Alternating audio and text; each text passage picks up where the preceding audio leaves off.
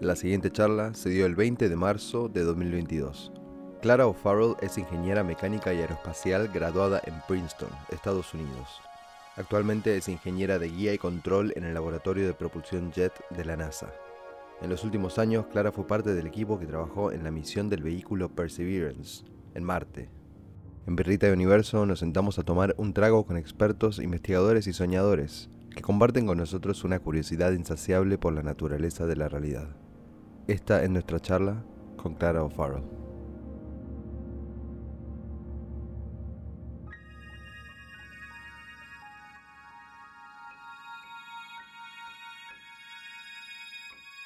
Muy bien, así que nada, queríamos eh, empezar de nuevo por agradecerte por venir y mm, preguntarte para empezar y romper el hielo, ¿cómo empezó tu camino en la ciencia? ¿Cómo llegaste a donde estás hoy?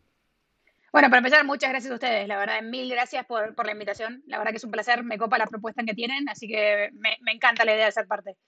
Eh, y bueno, mira, mi camino por la ciencia me encantaría que fuera de esos súper prolijos, ¿no? De que yo de chiquita quería ser astronauta, que me la pasaba jugando con cohetes o lo que fuera. Eh, pero en realidad lo mío fue un camino un poco más, eh, menos directo, ¿no? Eh, yo, me, mi entusiasmo por la ciencia empezó cuando yo era chiquita. mi abuela, cuando estaba en primer grado, me llevó a Ushuaia para, ¿viste? para conocer los pingüinos. Y la verdad que eh, estando, estando allá, fui a, eh, conocí a una chica que estudiaba eh, biología marina y se ocupaba de los pingüinos allá y me pareció mm, copadísimo. Volví de ese viaje fascinada con la biología marina y yo juraba que quería ser biología, bióloga marina, como esa chica que estaba trabajando allá, que conocí esa vez. Así que de chica, o sea, si le preguntas a alguien que me conocía de chica, bióloga marina. Y, y bueno, después ya de más grande, ¿no? Recién cuando, bueno, empecé la secundaria, viste, orientación vocacional, todas esas cosas, me di cuenta que en realidad a mí me gustaba la ciencia porque me gustaba resolver problemas, eh, porque tengo mucha curiosidad por, qué sé yo, cómo funcionan las cosas. Y bueno, así que ahí me, tiré hacia, hacia la ingeniería ya, pero eso ya hasta en quinto año, ¿no? Yo seguía haciendo todos los, test, esos, viste, que tenía que llenar las burbujitas para ver qué tenía que hacer, sí. Buenísimo. Y cuando, cuando llegaste a ese punto en el cual tenías que elegir qué hacer eh, después de terminar el colegio, eh, ¿cómo, ¿cómo, fue ese camino? Eh, mira, yo, bueno, para empezar, dudé muchísimo entre medicina y ingeniería. Dudé mucho entre esas dos. me tiré por la ingeniería y, bueno, yo terminé el colegio en el año 2003, con lo cual la crisis del 2001 todavía estaba, ¿no? Como que muy cercana en la memoria. Claro, por ahí, sí Sí, como que, ¿no? Los últimos años del colegio, chicos con los que empezamos el colegio no terminaron, ¿no? ¿Viste? O sea, porque a veces las familias se fueron eh, o porque no, podían pagar la cuota, o sea, hubo de todo. Eh, entonces era una época, bueno, que mucha gente por ahí estaba pensando e, en irse, ¿no? Pensando que el futuro estaba fuera de Argentina. Así que, bueno, yo eh, por eso consideré la idea de, irme a estudiar afuera. En ese momento parecía que por ahí mi familia también se iba. Así que bueno, dije, ¿sabes qué? Me mando, me, mandé con esa confianza que se tiene uno a los 18 años a, tomar los exámenes y, ver qué sale. Yo creo que sabía lo que me estaba metiendo, eh, ¿no? Como que me iba a apabullar y no iba a mandarme, pero bueno, con la ignorancia eh, me mandé nomás. Y, y, bueno, después cuando, cuando salió que, que, ¿viste? Bueno, me habían aceptado en algunas universidades, como que era una, una oportunidad que no se podía pasar. ¿Y el proceso ese de, elegir las universidades que, te habían tocado fue, fue por algo, fue específico, fue por alguna especialización que ya tenías en mente? mira, yo, o sea, nosotros no, era, yo soy ingeniera, pero mis padres no son ingenieros para nada, no somos una familia muy tecnológica. Era, en las épocas teníamos, o sea, teníamos, teníamos internet, pero teníamos internet, viste, o sea, con modem, ¿no? Eh, sí, sí, el modem dial-up, sí, sí. Que, que no andaba el teléfono, ¿no? Y te gritaban, sí, exacto. con el ruido, sí, sí, sí. Eh, Qué contraste ese de que me estás describiendo, una imagen muy, muy extraña, el contraste de eso a dónde terminaste después. Pero sí, es que eh, mal, compartíamos una dirección de mail toda mi familia. Éramos los O'Farrell, arroba, ¿viste? O sea, eh, así que sí, yo la verdad que, bueno, eh, un, un, profesor en el colegio, en realidad el director del colegio, él había vivido en Estados Unidos, así que me acuerdo que él me fotocopió eh, un libro de que, viste, una página de un libro que tenía, qué sé yo, las mejores universidades para ingeniería en la costa este de Estados Unidos. Y, me dijo con un resaltador, mira, hace estas. Eh, y yo entré a internet, viste, así con, con el modem. Eh, pero después sí era descargar las aplicaciones en, viste, los, todos los formularios en PDF. Las imprimí una vez en la impresora de casa, viste, iba. a, una, sí, sí, sí. Después las llené con pirome y fui a la librería de la vuelta, le saqué fotocopias y las mandé por correo argentina. Yo, o sea, yo no sé cómo, no sé cómo salió todo esto, porque la verdad que era una bestia. Cuando me pongo a pensar ahora, no sé cómo salió. Eh, sí, pura ganas, pura gana de, hacerlo, que eso a veces va, va llegas, te a llegar adelante. Pero bueno, entonces te quedaste ahí, terminaste los, de mandar los, las currículas, imagino, y después había que elegir. Exactamente, después, eh, bueno, después ya una vez, viste, eh, sabiendo cuáles habían salido y que no, eh, me, por suerte tuve la posibilidad de venir a visitar un par y bueno, ahí fue a visitar la Universidad de Princeton y, la verdad que, bueno, me gustó muchísimo la universidad, pero también tenía esas cosas todavía, ¿no? De, que a mis padres les gustaba, quedaba cerca de Nueva York, así que había un vuelo directo, pues estaban con pánico de que pasara algo, ¿no? Y, y bueno, la niña estaba lejos. No los podemos culpar, total, total, sí. Así que bueno. Qué locura. Bueno, estuvo Einstein en Princeton también, ¿no? Eso. Exactamente, sí. Es una de las cosas que me copó, ¿no? Hacer el tour y que te muestren, y esta era la universidad, esta era la oficina de Albert Einstein. Vendido, ¿no? Qué lindo. pasaron cosas. Sí. por osmosis uno aprende por ahí, qué sé yo. Buenísimo. Em, y después eh, pasaste a Caltech. Sí, eh, yo, bueno, tuve la suerte también de que cuando yo llegué a Princeton en el 2014, fue justo el año que dos sondas de la NASA llegaron a Marte, que fueron la, Spirit y, la Opportunity. Eh, yo la verdad que no sabía mucho del tema de las sondas marcianas, de la exploración de Marte, de qué se había encontrado en ese momento, no, no era algo que yo había seguido. Pero bueno, viste, con la suerte de llegar en ese momento, estaba pasando algo parecido a lo que ha estado pasando este último año, ¿no? Con, con el tema de Perseverance. Eh, charla, viste, muestras en los museos, viste, películas en el IMAX, ese tipo de cosas. Eh, entonces, bueno, ahí me empecé a, interesar por todo esto y para empezar, viste, me, interesó muchísimo el tema. Pero una cosa que me pareció recopada, que creo que es algo que la NASA hace muy bien, es que como que demostraban como que todo el trasfondo, ¿no? Todos los personajes eh, que hacen posible esto. Y como que los veías y decías, me encantaría ser ¿no? uno de ellos algún día.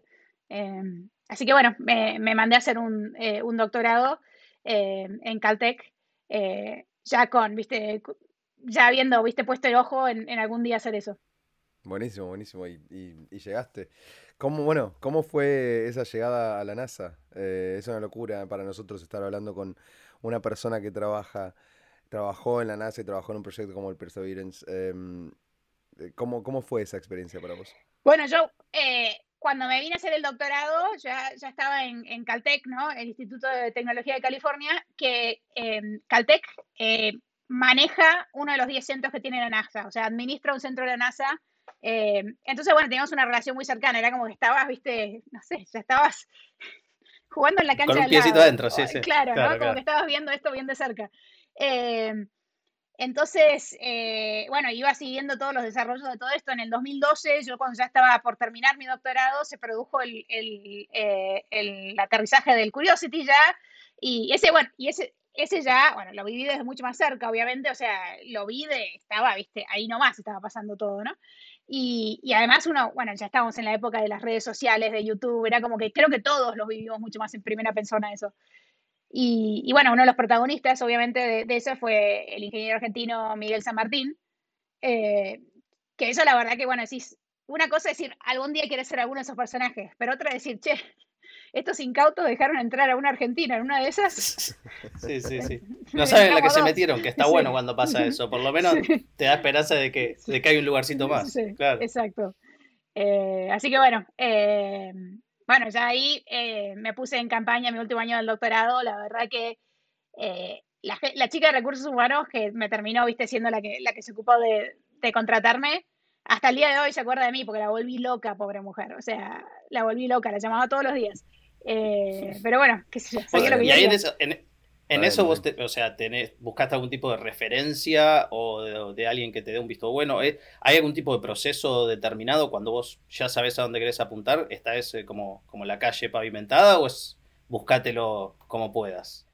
Me parece que, bueno, como cualquier organización grande, ¿no? El, proceso es medio parecido, ¿no? Que, está, el portal y, uno, viste, responde a los anuncios y sube el currículum y todo lo demás, pero muchas veces hay mucho de eh, lugar indicado y momento indicado, ¿no? De que justo estén contratando a alguien en tu área eh, y que justo la persona, porque, viste, a veces estando afuera, eh, todo como que la estructura interna de la organización como que no es obvia, ¿no? Y todas las, palabras que usan no son obvias y entonces ayuda, ayuda mucho también eh, conocer a alguien adentro. ¿eh? Fue cuando para mí eh, conocerlo a Miguel me ayudó muchísimo, porque bueno, él me ayudó como que a, primero, viste, a armar algún tipo de sentido de qué era todo esto, quién hacía tal cosa, con quién ponerte en contacto, como para, viste, hacer esa primera conexión inicial. Sí, tener contactos ayuda a estés en Argentina o en cualquier lado del mundo, me parece. sí. Eh, no, buenísimo, buenísimo. Eh, bueno, y buenísimo, además no, es solo que se dé la situación eh, indicada, sino que vos también apretaste mucho, jodiste mucho a la chica de recursos humanos, ¿viste? Eso, eso también afecta. Sí. Muy bien, muy bien. Tal cual. Em, bueno, hablemos entonces un poquito de, de el elefante en, la, en, the room, el, el Perseverance. Eh, ¿Cómo, eh, cuando vos eh, en, en, el 2012 me dijiste, no, en el 2013 empezó el proyecto Perseverance, ¿puede ser? El, el, Perseverance empezó más o menos en el 2012, yo largué a trabajar en la NASA en el 2013. Ok, ¿y ya ahí en ese proyecto o...?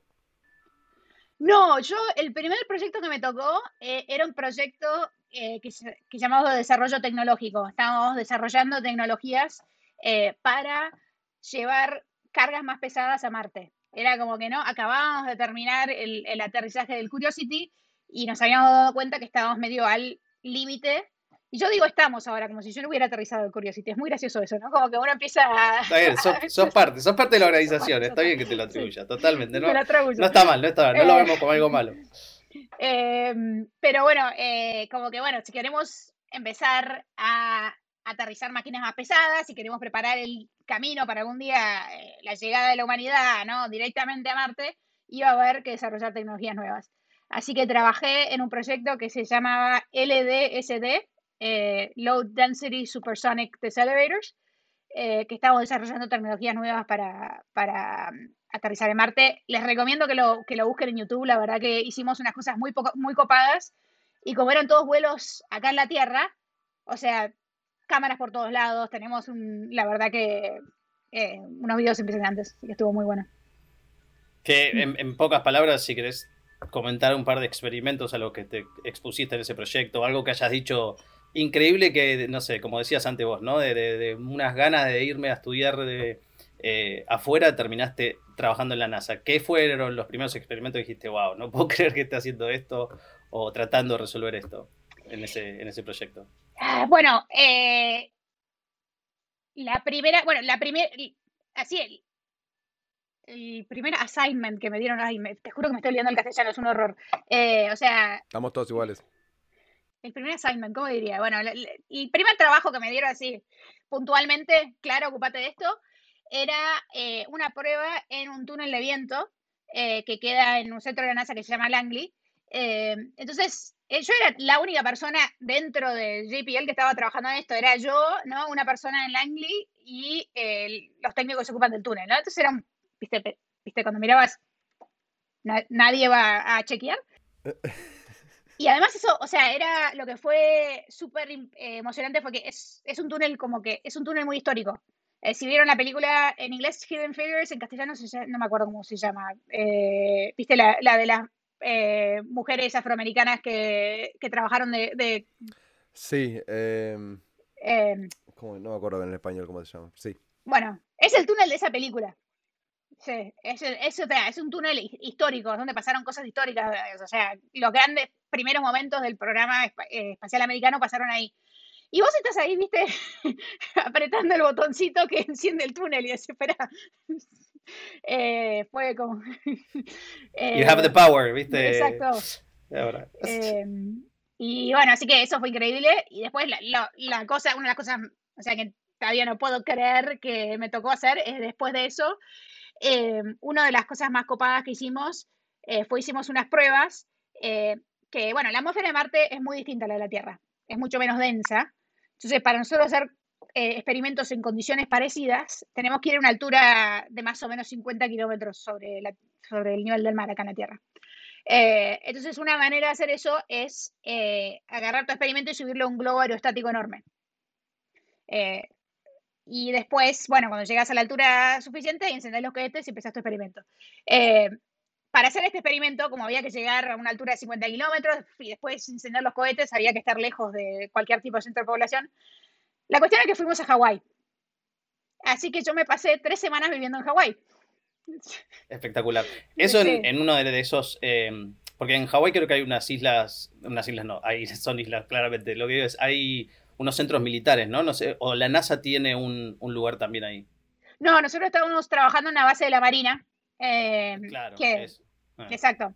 Eh, que está como que. En, el, lugar. Mm. Claro, está en la, parte más oeste de la isla de Kauai, que es la que está más al oeste de todas, así que de ahí no hay nada hasta Japón, más o menos, ¿no? Eh, entonces nos da como el espacio para, para hacer eso. pero bueno, o sea, estaba trabajando en algo que era verdaderamente espectacular, ¿no? Estábamos poniendo un experimento arriba de un globo que, o sea, cuando estaba inflado era más grande que el monumental, para que te des una idea, o sea, el volumen. Em, y, pero todo esto además lo está haciendo tipo en Hawái, entonces hacíamos eso de, viste, entrábamos a trabajar muchas veces tipo a las, a las 12 de la noche, ¿no? Entonces estaba manejando por la isla desierta en medio de la noche, entrando a esta base. Para las estrellas, claro. Sí, muy, muy Y por ahí, eso, como comentario, ¿no? Que también a veces, eh, viste, eh, los científicos, las científicas traen a veces quizá atrás, ¿no? Como un estigma de no están adentro de un laboratorio sin ver la luz y qué sé yo, y en realidad eso es no puede estar más lejos de la verdad. La están rompiendo en Hawái. Sí, sí, sí, puede ser, ¿no? porque por ahí es eso también un poco lo que falta, ¿no? Esa divulgación de que, mira, hay un montón de aspectos de ser científico y científica que quizá la gente no lo, no lo tiene en consideración y este es un ejemplo más que claro. Así que, bueno, felicitaciones por haber hecho ese proyecto, la verdad que muy bien, muy bueno. Yo creo que una de las cosas que más me gusta de ser ingeniera es que, bueno, creo que tenemos, sí, tenemos fama de, antisociales y, qué sé yo, pero la verdad que una de las cosas que, sí, creo que no, creo que no es así, eh, pero una de las cosas que más me gusta de la ingeniería es que hay muchísimo trabajo en equipo. O sea, en la ingeniería las cosas grandes no se logran trabajando solo. O sea, a Marte no se llega solo. Eh, eso es, una de las cosas que más me gusta, ¿no? Todo esto era, no, era solo que me tocó ir a Hawái, sino que nos tocó ir a un grupo grande a Hawái y todo esto lo vivimos juntos. Y eran las, las 3 de la mañana y no dormíamos hace 8 horas. Eh, bueno, hace 8 horas, bueno, eso no es mucho, pero digo, hace 8 días que no veníamos durmiendo mucho, qué sé yo. Exacto, estaba eh, cansado, sí. Sí, y, pero todo esto lo haces, o sea, y viste, y finalmente salió y están todos celebrando, qué sé yo. Eso lo viví juntos también, que está muy bueno. Debe ser increíble. Debe ser increíble. Eh, y no solo eso de trabajar en equipo, sino que son equipos de gente que viene de backgrounds, eh, de, de, tienen historias muy distintas, de países distintos, algunos países están en guerra entre ellos, pero los une eh, un proyecto que es un proyecto humano, ¿no? Y eso dice mucho sobre, sobre la ciencia en sí. Em, bueno, volvamos un toque al, Perseverance. Em, vos trabajaste específicamente en el sistema de aterrizaje, ¿verdad? Sí, bueno, yo fui parte del equipo de lo que, se ocupa de la fase que llamamos entrada, descenso y aterrizaje, ¿no? que básicamente es desde que el momento en que nos encontramos con la atmósfera de Marte hasta que ¿no? tocamos suelo y le pasamos eh, el timón al equipo de superficie. Eh, y bueno, todo eso es una, secuencia muy complicada que además tiene que hacer de manera totalmente autónoma. Eh, y yo trabajé en particular en, eh, el paracaídas supersónico eh, que usamos para aterrizar el, Perseverance. A ver, ese paracaídas es la primera fase del aterrizaje porque la, sonda viene eh, a muchísima velocidad y lo primero que la frena, además de la atmósfera del planeta, es el, paracaídas que se abre. Digamos, ese paracaídas tiene que ser extremadamente fuerte, ¿no? Sí, bueno, nosotros como, o sea, Marte queda lejísimos de la Tierra entonces, eh, la travesía a Marte es una travesía que dura más o menos siete meses y está bajando a una velocidad increíble, ¿no? Entonces, cuando, cuando la, sonda llega a Marte, está viajando a una velocidad de más o menos 6 kilómetros y medio por segundo. Eh, y después de ahí, o sea, de, ese momento que nos encontramos con la atmósfera hasta aterrizar, tenemos siete minutos para perder toda esa velocidad y, viste, después para, para que, además imagínate, venimos llevando, está bien, el, Perseverance, este, el eh, pero que además de que, ok, ese es el bichito, tiene un montón de instrumentos súper sensibles de adentro, o sea que tiene que tocar el suelo con, muy suavemente, porque si no todo ese trabajo de 10 años no sirve para nada. Em, entonces, bueno, para, hacer eso, lo primero que, empieza a frenar a la sonda es la atmósfera. Eh, la, sonda tiene un escudo térmico. Ese escudo, eh, cuando se encuentra con, la atmósfera de Marte, empieza a generar resistencia aerodinámica, ¿no? Que empieza a frenar. Eh, pero también empieza, eso genera muchísimo calor, ¿no? Entonces ese, escudo está hecho de, materiales que se van básicamente decomponiendo para dispersar el calor. Eh, y una vez que ya bajamos eh, más, de más abajo de la velocidad de... No, o sea, no llegamos a, bajar más abajo de la velocidad del sonido, pero cuando vamos más o menos a 1.7 veces la velocidad del sonido, eh, ahí desplegamos el, paracaídas. ese sí, tiene que ser fuertísimo, porque lo, desplegamos cuando estaba viajando, viajando a, a, casi a veces la velocidad del sonido. y de eso cuelga el Perseverance y todo el resto, ¿no? El sistema de aterrizaje, el caparazón que lo protege, que más o menos... ¿Cuál es el peso? ah, eso. Lo que el, mira, el, Perseverance eh, tiene el tamaño más o menos Mini Cooper y pesa más o menos eh, un poco más de una tonelada. Ok. Em, en comparación así que sí, es como aterrizar. Sí, por eso, un auto, ¿no? Más, más o menos. Es aterrizar en auto. Es aterrizar en auto. Eh, Así que sí, este, y además este es un paracaídas que pesa 82 eh, kilos. Y de ese paracaídas tiene que colgar todo esto. Y además se tiene que inflar en más o menos medio segundo. O sea, cuando oh, eh, el paracaídas tiene un diámetro de 21 medio, eh, metros y medio, pero cuando, viste, antes de plegarlo para todo el camino a Marte, está, estaba empaquetado de tal manera, o sea, lo, lo, poníamos en un cilindro más o menos de 72 centímetros de diámetro, creo que era, y después lo empaquetábamos a presión. Así que ese cilindro básicamente tenía, eh, o sea, el paracaídas tenía la densidad de un pedazo de madera al final. O sea, lo habíamos empaquetado tanto que tenía la densidad de un pedazo de madera. Y de ese, ¿no? Esos todos son problemas problemas de ingeniería que tienen que ir tacleándose. Eh, por eso tardan tantos estos proyectos de 10 años, porque tenés problema tras problema que tenés que ir de alguna manera solucionando para ver cómo poner este, este robot en Marte, ¿no? Eh, eh, sí, o sea, incluso por ejemplo el tema de paracaídas es una combinación entre, o sea, arte y ciencia, porque, o sea, todo el tema de, o sea, el paracaídas es algo que está cosido, ¿no? O sea, primero hay que coserlo, hay que coserlo bien, ¿no? Uno lo diseña todo perfecto, pero después, o sea, hay personas que están ahí con la máquina de coser cosiéndolo. Y después, eh, incluso cómo lo doblan y lo empaquetan para meterlo ahí adentro, para que después se infle de una manera favorable. Claro.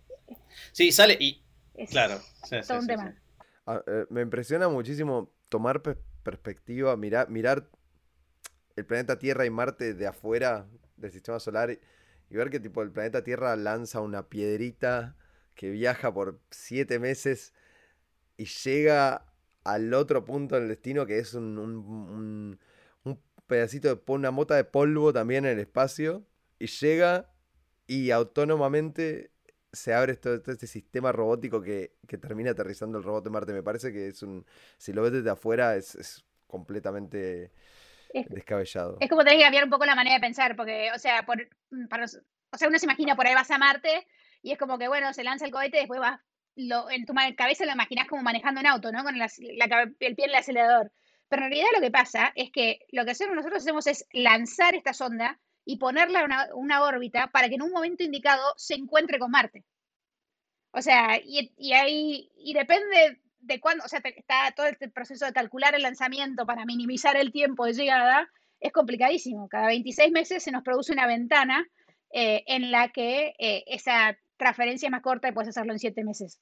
Em, pero sí, como si vos, es como, creo, es, viste, pegarle un hoyo en, hoyo en uno a algo que está, viste, del otro lado del país. Eh, Mm.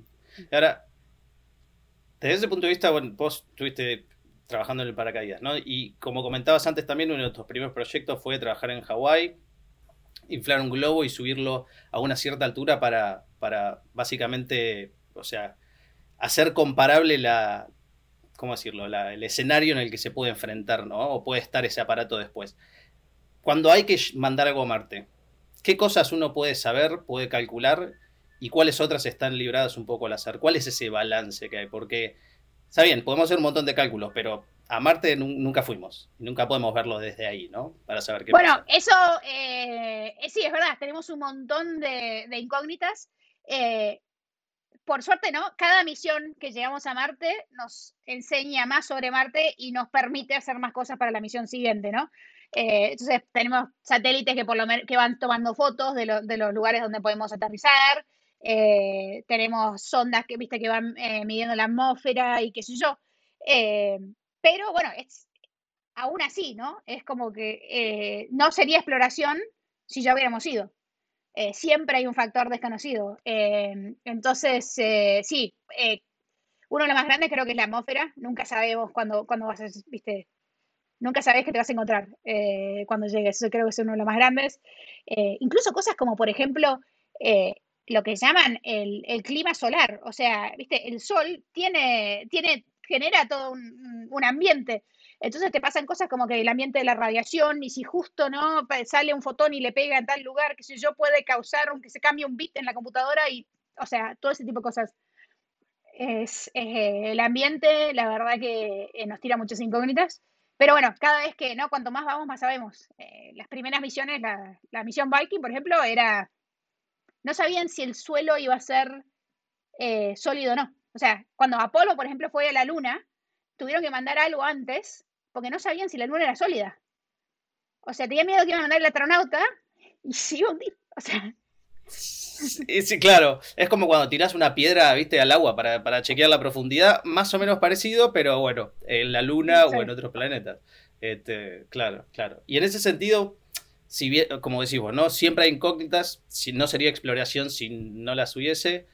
Ahora, ¿cuántas chances tenés de arreglar cosas? Por ejemplo, ahora en este trayecto, ¿no? Que, que, tiene, esos siete meses que tiene hasta llegar a Marte.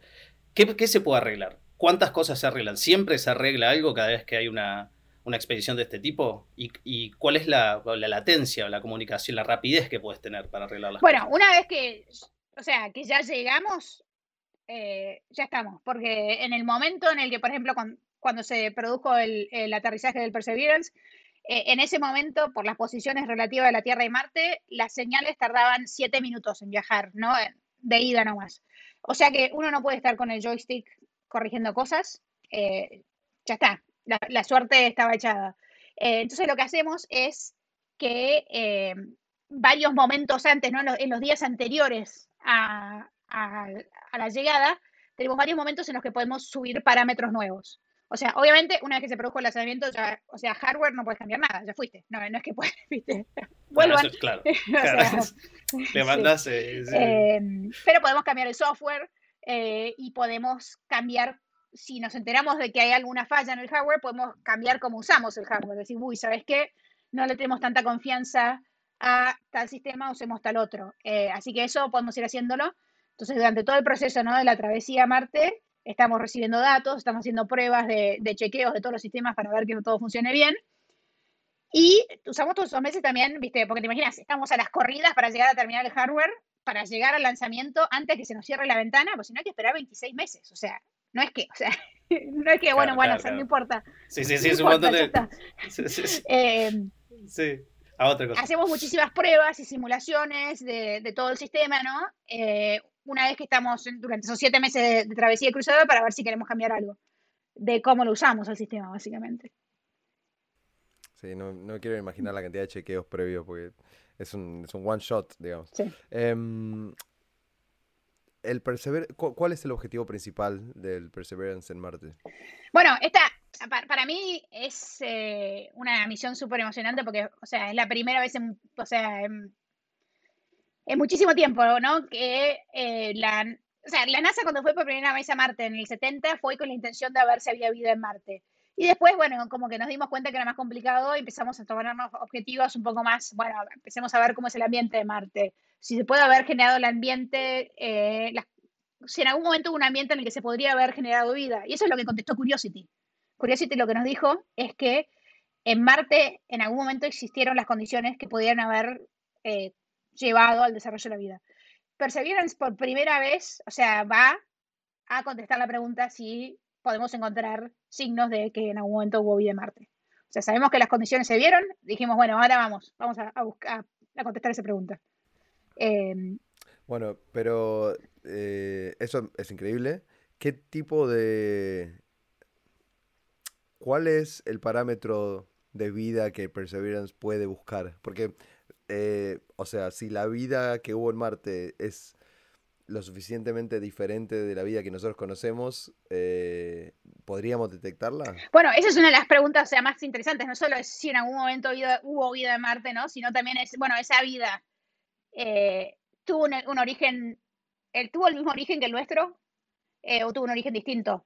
en qué se parece y en qué difiere de la vida que encontramos acá en la Tierra, ¿no? Y hay un montón de científicos que se llaman astrobiólogos que se dedican a eso, ¿no? A estudiar la posibilidad de vida fuera de la Tierra y, y, a ver, bueno, cómo la definimos, cómo la identificamos. Y lo que buscan son, bueno, primero fuimos y buscamos, ¿no? Las condiciones, eh, o sea, los ingredientes que necesitamos, ¿no? Todos los ingredientes que necesitas, o sea, bueno, encontrar agua, encontrar eh, componentes orgánicos y yo.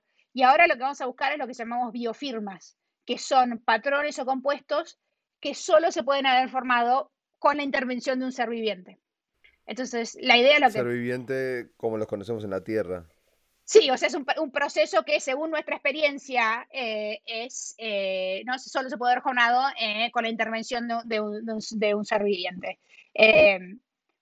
para extrapolar a ese tipo de ambientes, ¿no? hacemos mucho estudiar la vida en ambientes extremos aquí en la Tierra.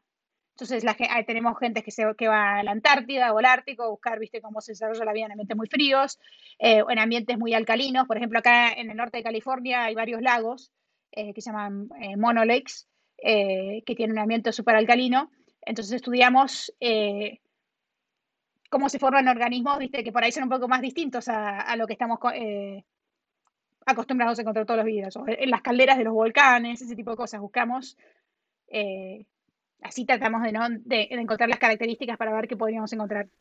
Y mm, eh, mencionabas eh, que encontramos evidencia de que Marte en algún momento puede haber sido habitable, tenido agua, agua líquida. Em, ¿Qué significa eso para la historia del sistema solar? ¿Cómo, cómo, cómo estaba en, en, esa, en esa Goldilocks zone de, de estar en una zona habitable? Eh, bueno, a ver, esto, no, es mi, especialidad, ¿no? Pero lo que creo entendido es que eh, Marte lo que hizo es que perdió el oxígeno en su atmósfera. Eh, Marte en, este momento tiene una atmósfera que es más que nada dióxido de carbono, a diferencia de la nuestra, que es más que nada ¿no? nitrógeno con muchísimo oxígeno.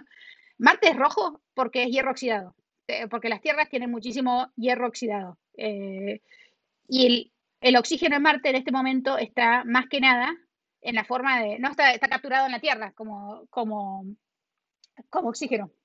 En algún momento creemos que Marte tuvo eh, oxígeno en estado gaseoso en su atmósfera eh, y eso le permitía, por ejemplo, retener más calor, eso permitía que hubiera agua líquida del agua, después se sublimó, eh, ese tipo de cosas. Y creo que eso tiene algo que ver con el campo magnético de Marte, pero bueno, ya estamos entrando en zonas que no, no entiendo mucho. Y también, por ejemplo, perdón, el campo magnético y, y, el oxígeno la protegían de la radiación. Eh, Marte tiene un ambiente con muchísima radiación. Por eso, por ejemplo, creemos que si vamos a encontrar signos de vida, los vamos a encontrar enterrados, porque lo que está en la superficie es como que lo hubieras puesto ¿no? en, una máquina de rayos X constante. Eh, entonces, como que no, no creemos que vamos a encontrar esos claro. Eh, cosas tan, evidentes. Habría, habría desintegrado. Y em, ¿qué, em, ¿qué mecanismos o instrumentos de medición eh, tiene, y, siguiente pregunta esa, em, ¿está tomando muestras? ¿Puede analizar esas muestras eh, y enviar resultados a la Tierra? ¿O cómo, cómo estudiamos esas muestras? Bueno, eh, el, el Curiosity era básicamente un geólogo sobre ruedas. Esa era la idea, era un geólogo, una geóloga sobre ruedas, ¿no? La idea era que iba y hacer el tipo de, y hacía el tipo de, de experimentos que haría eh, un, geólogo, una geóloga en persona. Perseverance es dos cosas. Por un lado es un poquito un astrobiólogo sobre ruedas, ¿no? Tiene experimentos que buscan esos compuestos de, los que hablábamos. Uno se llama Pixel y otro se llama Sherlock, eh, que buscan ese tipo de, de, compuestos, pero también tiene un sistema, eh, tiene un, brazo robótico y un taladro que puede tomar muestras eh, del suelo marciano. Después, con esas muestras hace unos análisis muy básicos, saca fotos y qué sé yo, para saber qué es lo que hubo, lo que hay adentro de cada tubo, ¿no? Tampoco es la idea tomar una muestra y después no saber qué hay. Eh, pero la idea principal es que eh, queremos traer esas muestras eh, de vuelta aquí a la Tierra. Porque, como hablamos un poco, viste, nosotros el tema con Marte es que como cada vez que vamos encontramos algo nuevo, ¿no? Vos te preparas la misión usando toda la información que sabes y sumando, ¿no? Haciendo algún tipo de suposiciones lógicas, eh, pero después vas, tomás las mediciones con los instrumentos que llevaste y te das cuenta qué es lo que hay y decís, uy, ahora habría que hacer esto, esto, esto, esto, lo otro.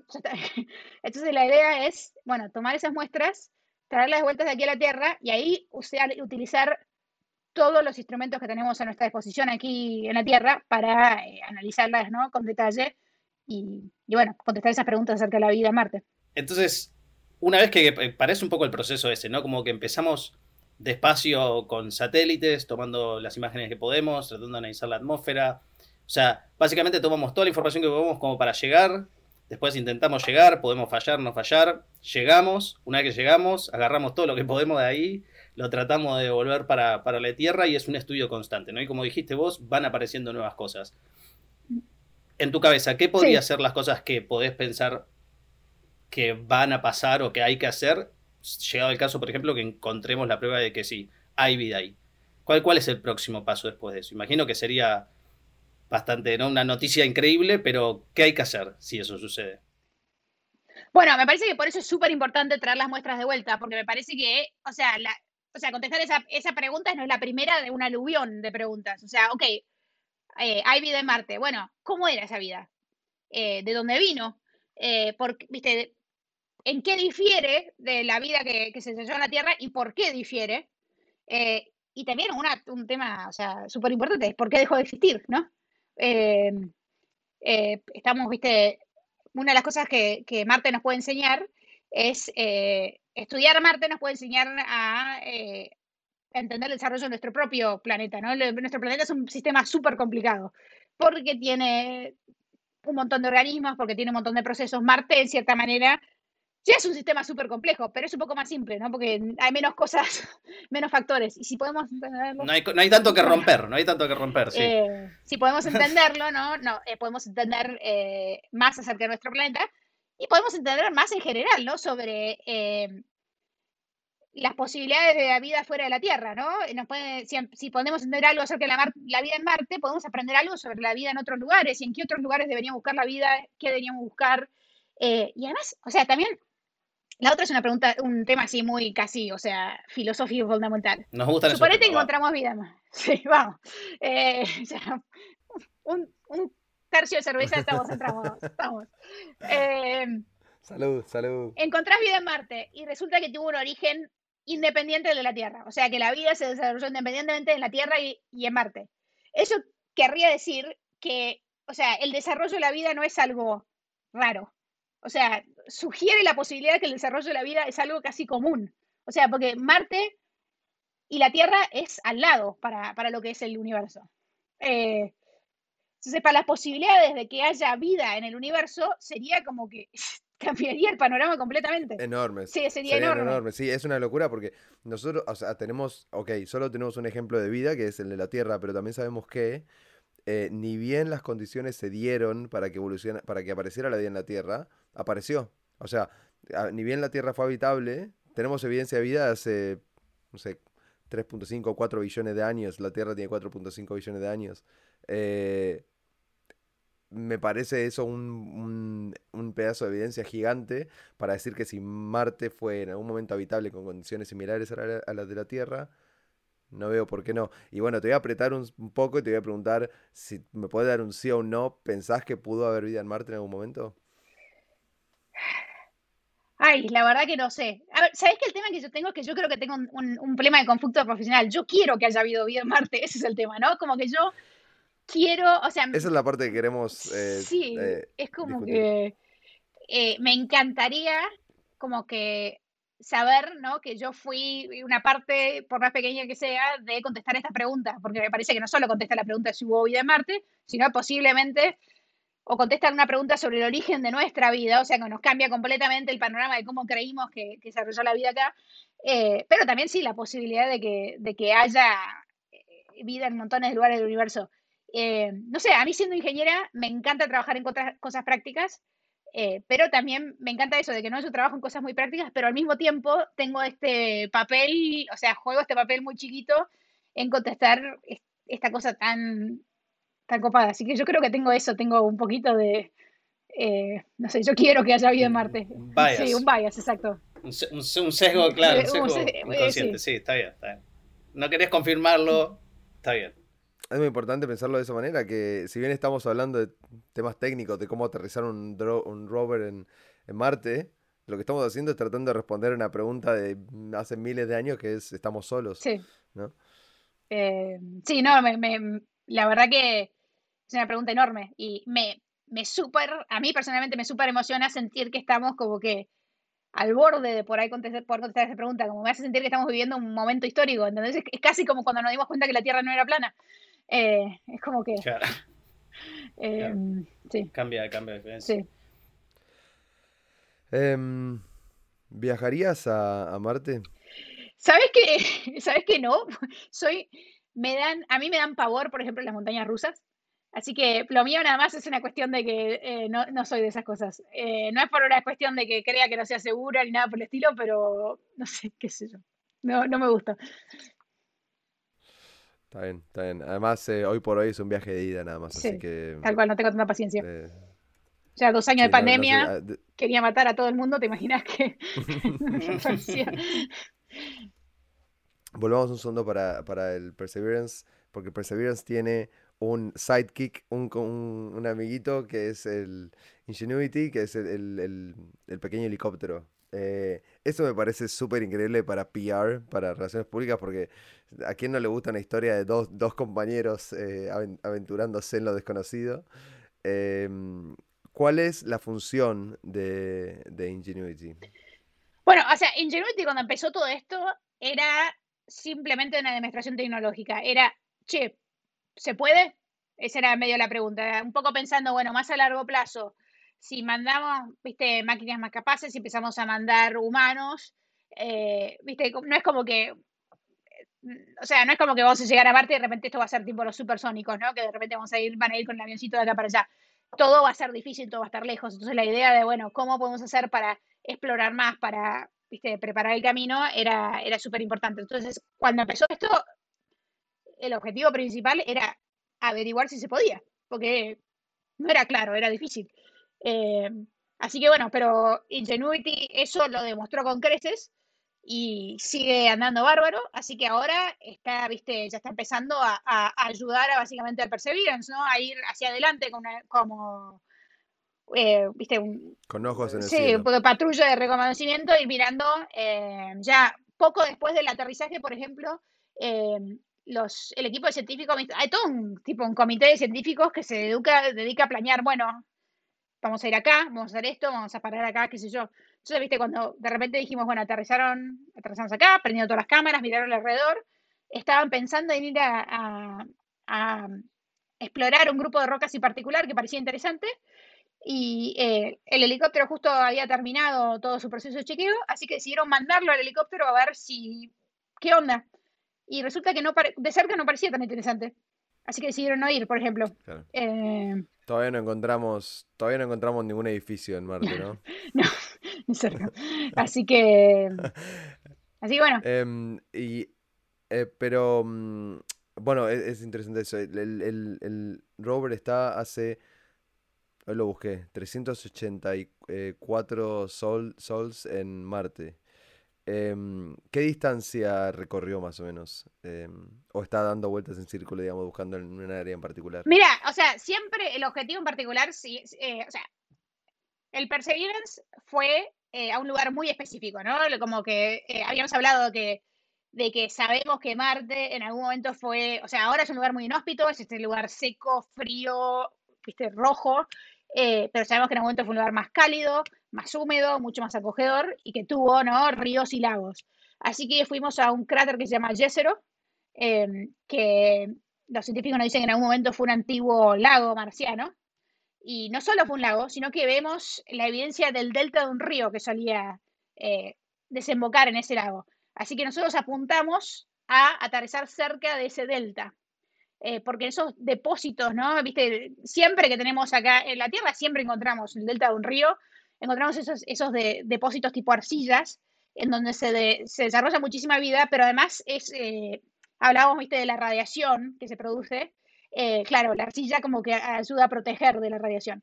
Así que apuntábamos a eso. La idea siempre era, una vez que aterricemos, subir al delta, el, delta está un poquito más arriba del, del, cráter, ¿no? Siempre la idea era subir ahí. pero cuando el Perseverance aterrizó, los científicos empezaron a mirar alrededor y encontraron eh, un área interesante así en la otra dirección. Así que lo primero que fueron fue pasaron casi el primer año eh, explorando esa zona, después dieron marcha atrás, hace poquito pasaron el lugar donde aterrizamos y ahora están yendo eh, camino a, ¿no? a subir hacia el delta, estuvieron explorando cómo van a subir. y creo que la idea es que ya este ¿no? verano del hemisferio norte eh, ya van a llegar a estar arriba del delta donde van a poder tomar muestra de estas arcillas. Yo, el, en ese aspecto quizá a veces lo que nosotros entendemos que... Porque te iba a hacer una pregunta, ¿no? ¿Qué, qué, pensás sobre la, exploración espacial, espacial en sí? Pero también me gustaría ir un poco más al día a día, ¿no? Porque como dijiste antes vos, todo, esto es un trabajo en equipo, sin un trabajo en equipo no se logran cosas increíbles también tenemos un poco la, idea, ¿no? Como de, ese científico como Albert Einstein por ahí o cualquier otro científico que hace hallazgos increíbles, ¿no? Pero esto es un trabajo en equipo. ¿Qué para vos, cómo podés describir eso, ¿no? Que en tu día a día, justamente en ese trabajo, de algo que no es quizá tan común, ¿no? En, el ámbito general de cualquier persona, sino que es trabajar para mandar algo a otro planeta. ¿Cómo no te genera ansiedad eso? Eh, mal, sobre todo estás llegando sobre la hora, ¿viste? Por ahí cuando algo más abstracto es más fácil. Claro. ¿Cuáles son las presiones? Eh, ¿Qué, qué, qué, qué, enfrentás en esto? ¿no? Queremos saber también un poco de ese lado, porque parece todo tan fácil cuando sale, todo tan hermoso, tan bien armado. Eh, bueno, te pasa, a ver, me, me, parece que te pasa un poco las dos cosas. O sea, por un lado, sentís mucha responsabilidad de, ¿no? de tu parte. Uy, mirá si metí la pata. Se puso un cero de más.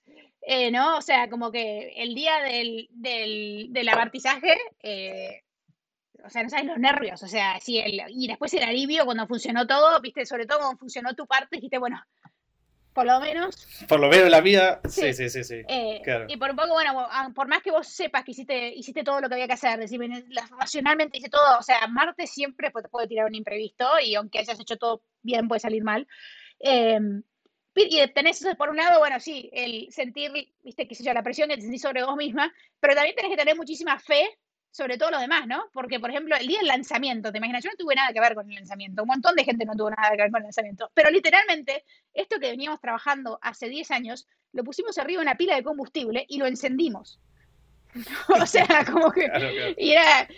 Sí, sí, sí. Sabes que hicieron todo bien, pero si, si sale algo mal acá, ya fue, o sea, como que sí. Claro, claro. Y después sí. Uy, perdón. Bueno, vamos de vuelta.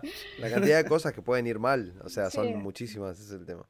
Eh, así que, bueno, pero por suerte, bueno, tenés la, ¿no? La, la fe que viene de saber que trabajas con gente que le pone el mismo pasión que lo pusiste, viste que somos todos fanáticos de esto, ¿no? Y, todos, eh, eh, así que bueno, y pero bueno, los, Claro, y sabés que los científicos están como que igual, ¿no? O sea, qué sé yo, yo estaba pensando, para nosotros el aterrizaje era mi trabajo, ¿no? Todo era, era para mí era ese este momento. Y ellos en realidad estaban esperando a ver, viste, que, que nosotros ganáramos el partido para poder jugar ellos, digamos, ¿no? Era como que... Claro, era, porque era la diferencia, era la diferencia entre poder poner en el CV aterricé un rover en Marte o no, digamos, después de 10 años. Tremendo. Em, hablando de exploración espacial, eh, ¿cómo ves? Hace poco lanzaron el, James Webb. Eh, NASA está con todo, ¿no? Em, lanzaron el James Webb que nos va a dar una visión del, pasado lejano del universo. Estamos explorando otros planetas. Eh, hay ahora compañías privadas que ponen cosas en órbita. Algunos ponen autos en órbita. Y mm, ¿cómo, cómo ves el futuro de la exploración espacial, el futuro cercano, digamos los próximos 100 años? Eh, ¿Es algo que va a seguir y crecer? Eh, porque hemos visto que en algún momento de la historia se, se frenó un poco, ¿no? Como que tuvo un envión, llegamos a la luna y después frenó un poco y ahora está tomando como carrera de nuevo. ¿Cómo, cómo ves eso? Bueno, a mí, a ver, yo no soy especialista en, ninguno de este tipo de cosas, ¿no? Pero yo personalmente desde, hacer, desde ser entusiasma, entusiasta de todo esto, me parece que es un momento súper emocionante eh, para, para estar sumándose a todo esto, ¿no? Eh, yo, sí, yo también sentí algo parecido, como que cuando me empecé a sumar a esto era pensaba un poquito, pero yo me, perdí, el momento de oro, la época dorada me la perdí, eh, pero me parece que ahora está pasando, como decías, cosas eh, súper emocionantes. Eh, sí, estamos explorando el sistema solar a todo lo que da, estamos explorando fuera del sistema solar, contestando preguntas sobre ¿no? los orígenes del universo, utilizando el espacio para entender más nuestra Tierra también, ¿no? Aprendiendo muchísimo sobre nuestro ecosistema, sobre, ¿no? cosas como el cambio climático y, utilizando el recurso que está en el espacio.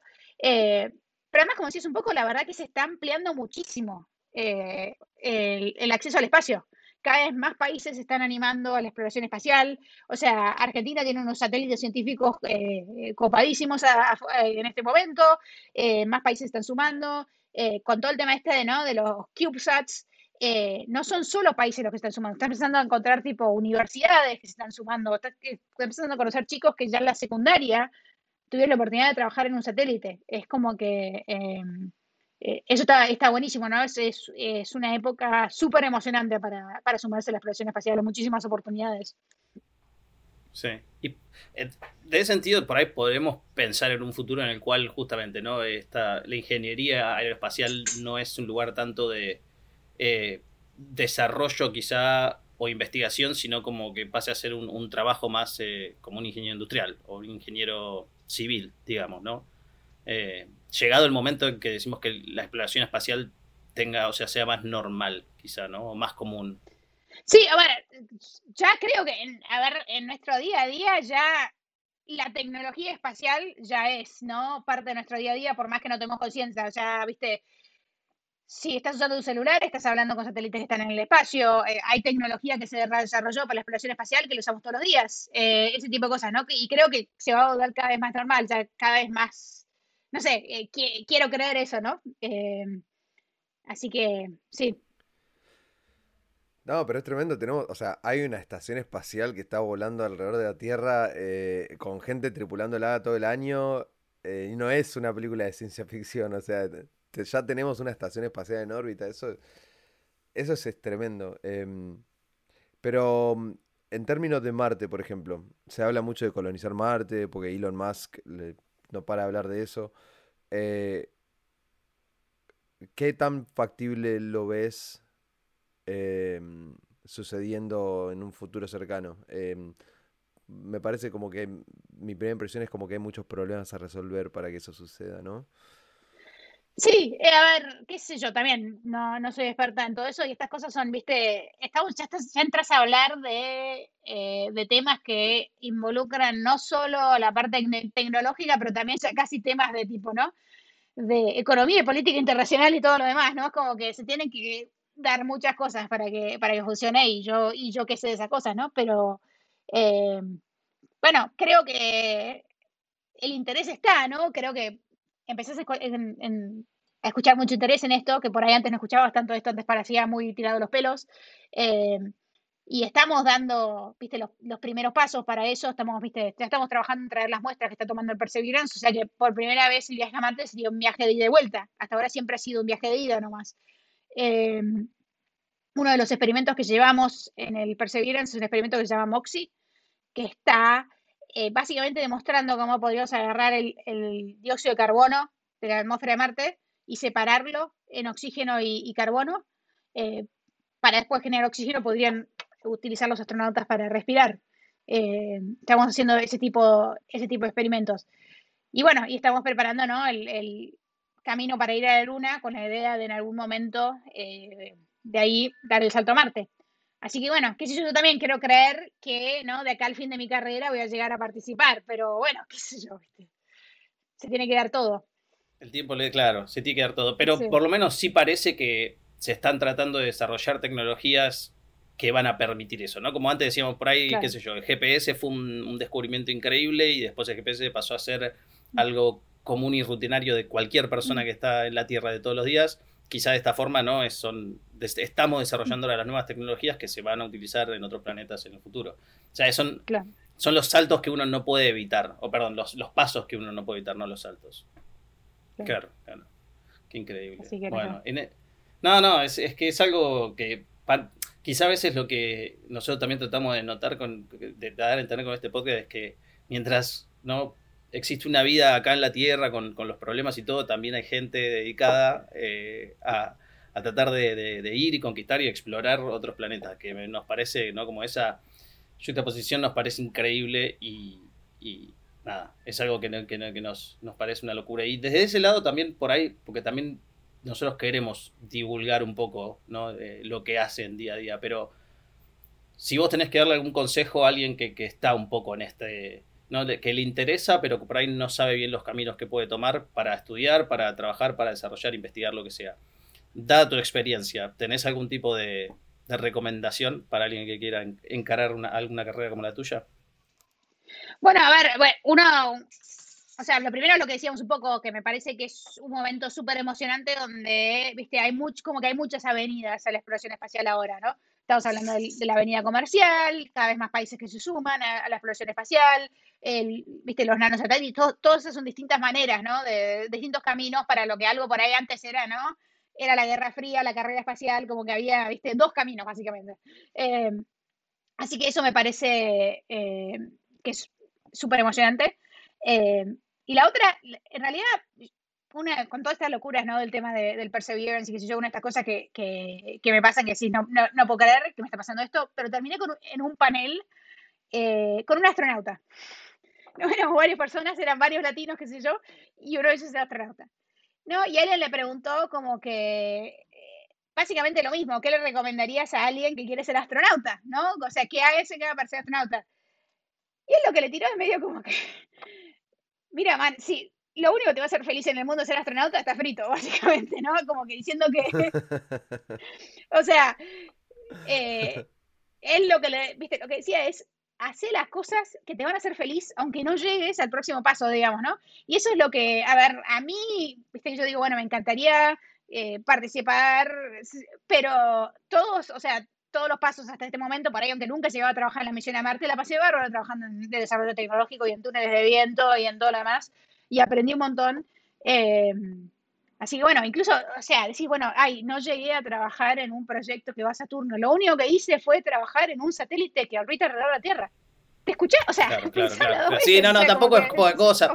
Que... es un poco lo que decíamos antes, ¿no? Como que por ahí está la idea esta de tipo, uy, Einstein o Marie Curie, no sé, quien sea que haya hecho descubrimientos increíbles, ¿no? Pero bajamos un poco las expectativas y también es lo que decimos, ¿viste? Ya trabajar en la NASA es una locura, una locura que por ahí vos de chica en Buenos Aires ni se, ni se te cruzaba por la cabeza eso. Y aún así, tomando un poco el camino que vos crees y que, que, a vos te parecía que te iba a hacer feliz, te mandaste a los 19 y sí, mira, terminaste. Sí, sí, creo que esa es de la mejor, eh, del mejor tipo de descripción que podés dar. Sí, totalmente de acuerdo. Mm, sí, qué sé yo, no llegaba acá, qué sé yo, hubiera sido terminando, al fin y al cabo, seguía terminando una carrera que me gustó, eh, ¿no? Estudiando ingeniería y hacían, eh, así que bueno. Sí, pero es una inspiración también para, lo que pasa también mucho en Argentina, nosotros creo que lo sentimos todos en un momento, es que esas cosas las ves en películas nada más. O sea, eh, está, está, por afuera de tu abanico de posibilidades laborales en Argentina, pensar que vas a trabajar en la NASA o, lo que sea, ¿no? Trabajar en CERN, eh, cosas así, porque son cosas que pasan afuera. Pero vos sos el ejemplo de lo contrario. O sea, eh, cualquier persona que le ponga huevos y se esfuerce, puede conseguirlo. Eh, el, mundo, el mundo está abierto para eso. Y eso es, eso es muy importante comunicar ese mensaje, me parece también. Bueno, y también, a ver, me parece que una de las cosas que son eh, positivas de, los desarrollos de los últimos años, ¿no? Es que como que, bueno, hablamos de que más acceso al espacio, más países, con todo el tema de, bueno, eh, que está el mundo está cada vez más online, qué sé yo, es como que de repente hay más polos de investigación, ¿no? Como que se empiezan a, multiplicar las, oportunidades, en Argentina están pasando cosas copadísimas, en otro, en Brasil están pasando cosas copadísimas, en, ¿no?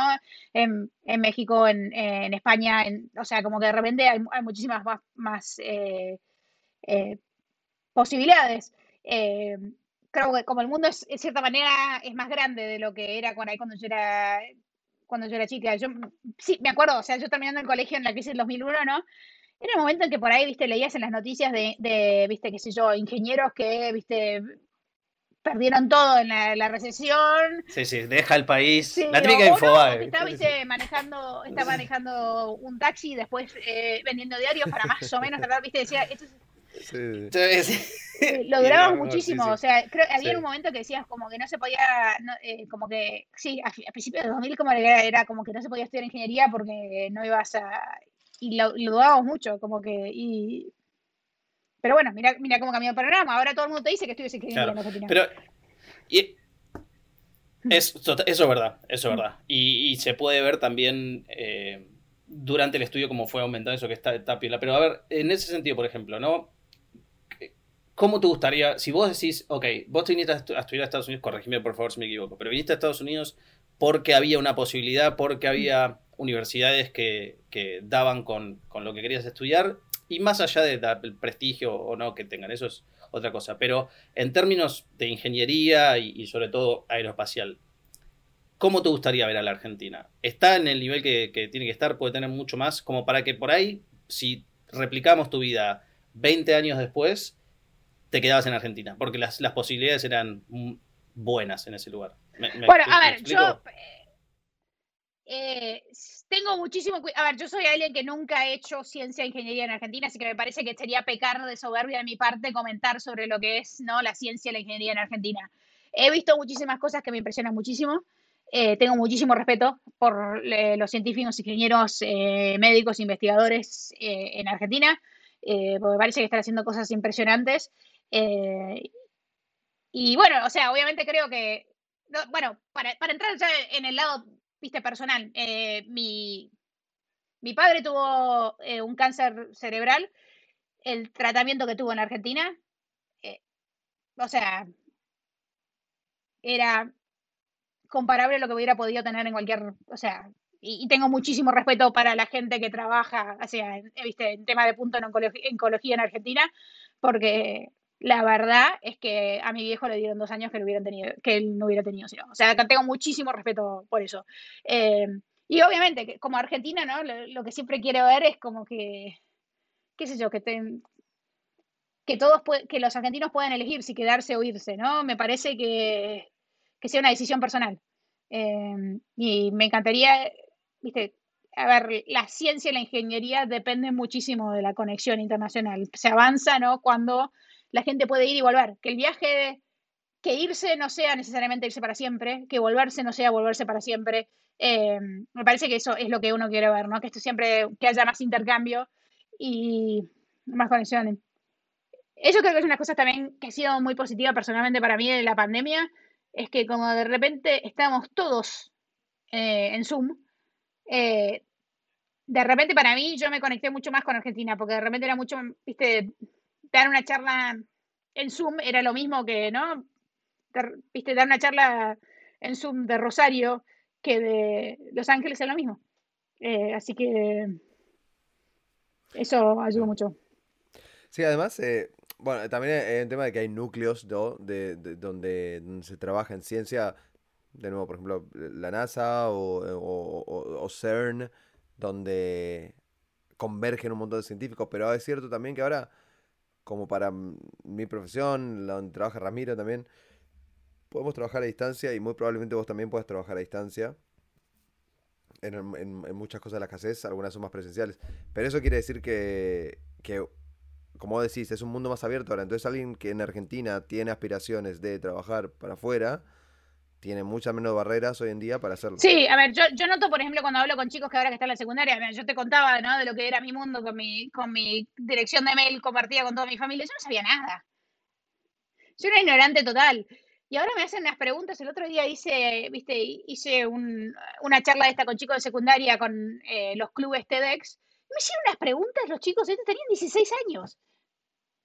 Yo era una imbécil a los 16 comparado. Bueno, quizá eso también es, un poco, ¿no? La, información cada vez es mayor, el acceso cada vez es mejor y por ahí de esa misma manera podemos entender que va a haber más oportunidades de estudiar ciencia, formas más fáciles, de vuelta conectar con cualquier persona de cualquier lado, dejar de lado un poco ya la de me tengo que ir a, estudiar a Princeton porque ahí donde está lo bueno profesor o lo que sea y por ahí sí, entrar en algo un poco más compartido globalmente que me parece que, es lo que puede llegar a dar buenísimos resultados. Y bueno, y también al, no, al margen de eso, creo que también, como decías, un poco con todo esto del tema de eh, que hemos tenido una mirada un poco más adentro de, cómo funciona, ¿no? Algo como el, el Perseverance, el aterrizaje y todo lo demás. Por ahí espero que estemos empezando a romper un poco el mito de los científicos y los ingenieros, ¿no? De que, qué sé yo, de que vean que no, eh, pues, que, que no hay que sufrirla. a la ingeniería no se la sufre, se la disfruta, digamos, ¿no? Es como que... Eh, Totalmente, sí, sí.